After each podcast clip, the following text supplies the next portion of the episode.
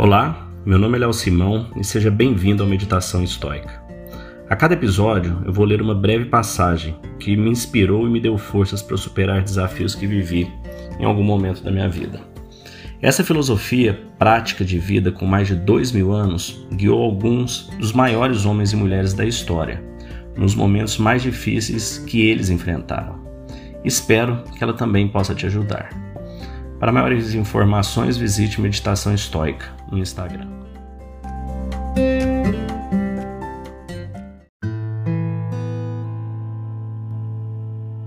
Hoje nós vamos ler mais uma carta do Sêneca para o seu amigo Lucílios.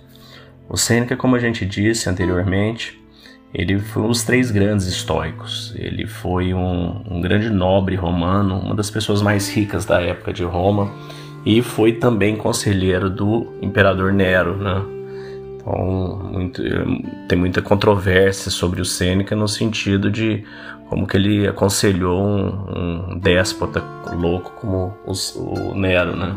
Outros argumentam que o Nero é, foi perdendo a cabeça, foi ficando louco, enfim. A gente vê isso muito hoje nos mundos, no mundo político, né? Às vezes a pessoa não, não tem escolha, tem escolha e tenta dar o seu melhor para poder ajudar da melhor forma possível, ao invés de se abster. Enfim, né, isso fica na história. Mas essa carta, o título dela é Sobre os Terrores da Morte. E eu acho ela uma carta muito interessante. Então eu vou ler ela inteira e no final eu comento com vocês minha opinião. Saudações de Sêneca a Lucílio.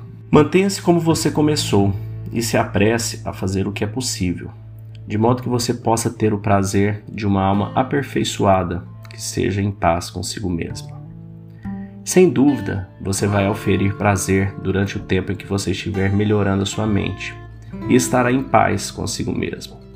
Mas é bem superior o prazer que vem da contemplação quando a alma está tão limpa que brilha. Você se lembra, é claro, que alegria sentiu quando deixou de lado as vestes da infância e vestiu a toga viril e foi escoltado ao fórum. No entanto, você pode ansiar a uma alegria maior quando você deixar de lado a mente de infância e quando a sabedoria lhe tiver escrito entre os homens.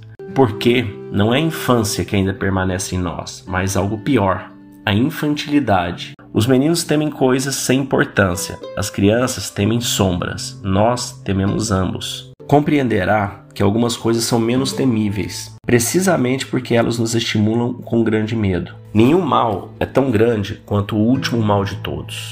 É difícil, entretanto, você diz, trazer a mente a um ponto onde pode menosprezar a vida. Mas você não vê que razões insignificantes impelem um homem a desprezar a vida?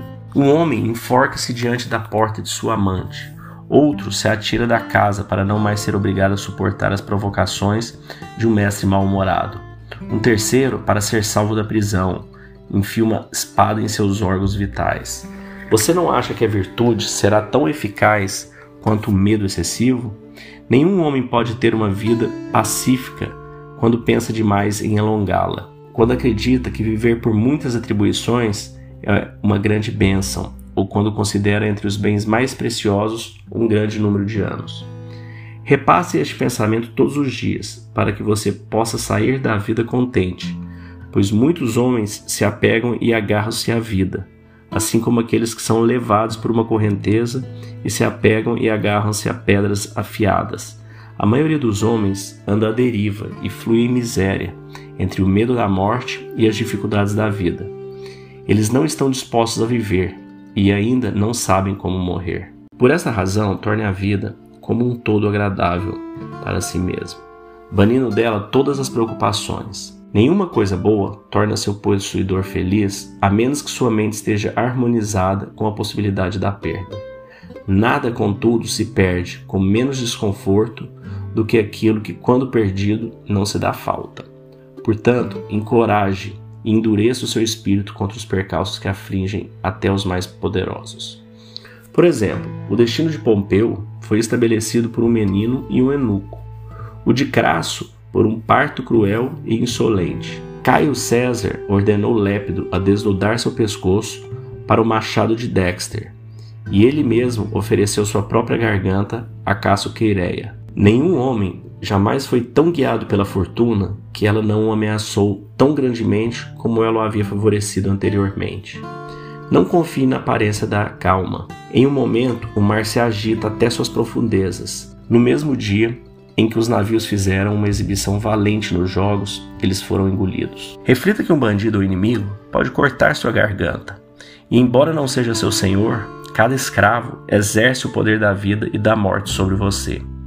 Portanto, eu lhe declaro: é senhor da vida aquele que a despreza. Pense naqueles que morreram por meio de conspiração em sua própria casa. O que importa, portanto, quão poderoso é quem você teme quando cada pessoa possui o poder que inspira o seu medo. Mas você dirá: se você acaso cair nas mãos do inimigo, o conquistador ordenará que você seja levado. Sim, para onde você já estava sendo conduzido porque você voluntariamente se engana e exige que lhe digam agora pela primeira vez qual é o destino que há muito tempo o aguarda. Acredite em mim. Desde que você nasceu, você está sendo conduzido para lá. Devemos refletir sobre esse pensamento, ou outros pensamentos similares, se desejamos ter calma enquanto aguardamos essa última hora. O medo dela faz todas as outras anteriores desconfortáveis. Mas preciso terminar minha carta. Deixe-me compartilhar com você o provérbio que me agradou hoje. Ele também é selecionado no jardim de outro homem. Pobreza, colocada em conformidade com a lei da natureza, é a grande riqueza. Você sabe quais os limites que a lei da natureza ordena para nós? Apenas evitar a fome, a sede, o frio. A fim de banir fome e sede, não é necessário para você cortejar as portas dos ricos ou submeter-se ao olhar severo ou à bondade que humilha. Nem é necessário para você percorrer os mares ou ir à guerra. As necessidades da natureza são facilmente fornecidas e estão sempre à mão. São supérfluas as coisas pelas quais os homens labutam. As coisas supérfluas que desgastam nossas togas a farrapos, que nos obrigam a envelhecer no acampamento militar, que nos levam às costas estrangeiras, o que é suficiente está pronto e ao alcance de nossas mãos. Aquele que faz um justo pacto com a pobreza é rico. Mantenha-se forte, mantenha-se bem. Muito bacana essa dissertação, né? essa carta que o Sêneca escreve para o seu amigo Lucílios com relação à morte. E a morte, né, a consciência da morte, como a gente viu em outro episódio do podcast, né, a gente estudou o momento fati, que é realmente refletir sobre a nossa mortalidade, que nós realmente vamos morrer. E eu acho interessante que nisso tem até um paralelo com, com a Bíblia, né, o Novo Testamento, Mateus 6, 25 a 34, que ele diz mais ou menos o que o Sêneca diz aqui, né, que o que nós temos que preocupar é em comer, beber e não passar frio, né. E Jesus fala também na Bíblia, é, nesse no Mateus 6, 25, é, ele diz: Portanto, eu digo, não se preocupem com sua própria vida, quanto ao de comer ou beber, nem com seu próprio corpo, quanto ao que vestir. Não é a vida mais importante que a comida e o corpo mais importante que a roupa? Observe as aves do céu, não semeiam nem colhem, nem armazenam em celeiros, contudo, o Pai Celestial as alimenta. Não tem vocês mais valor do que elas? Quem de vocês, por mais que se preocupe, pode acrescentar uma hora que seja a sua vida?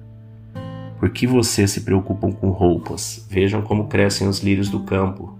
Eles não trabalham nem tecem.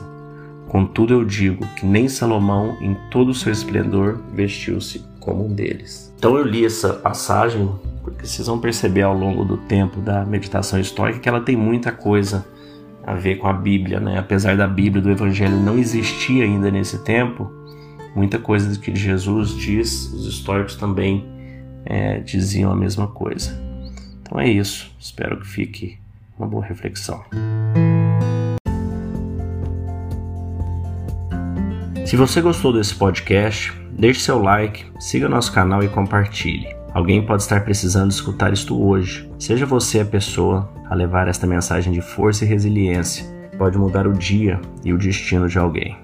Estoicismo é uma fórmula que nos ajuda a superar os desafios e dificuldades da vida. Você pode nos escutar diariamente no Spotify, Apple e Google Podcast e também no Instagram, buscando por Meditação Estoica. Fique com Deus e tenha um dia de abundância e paz.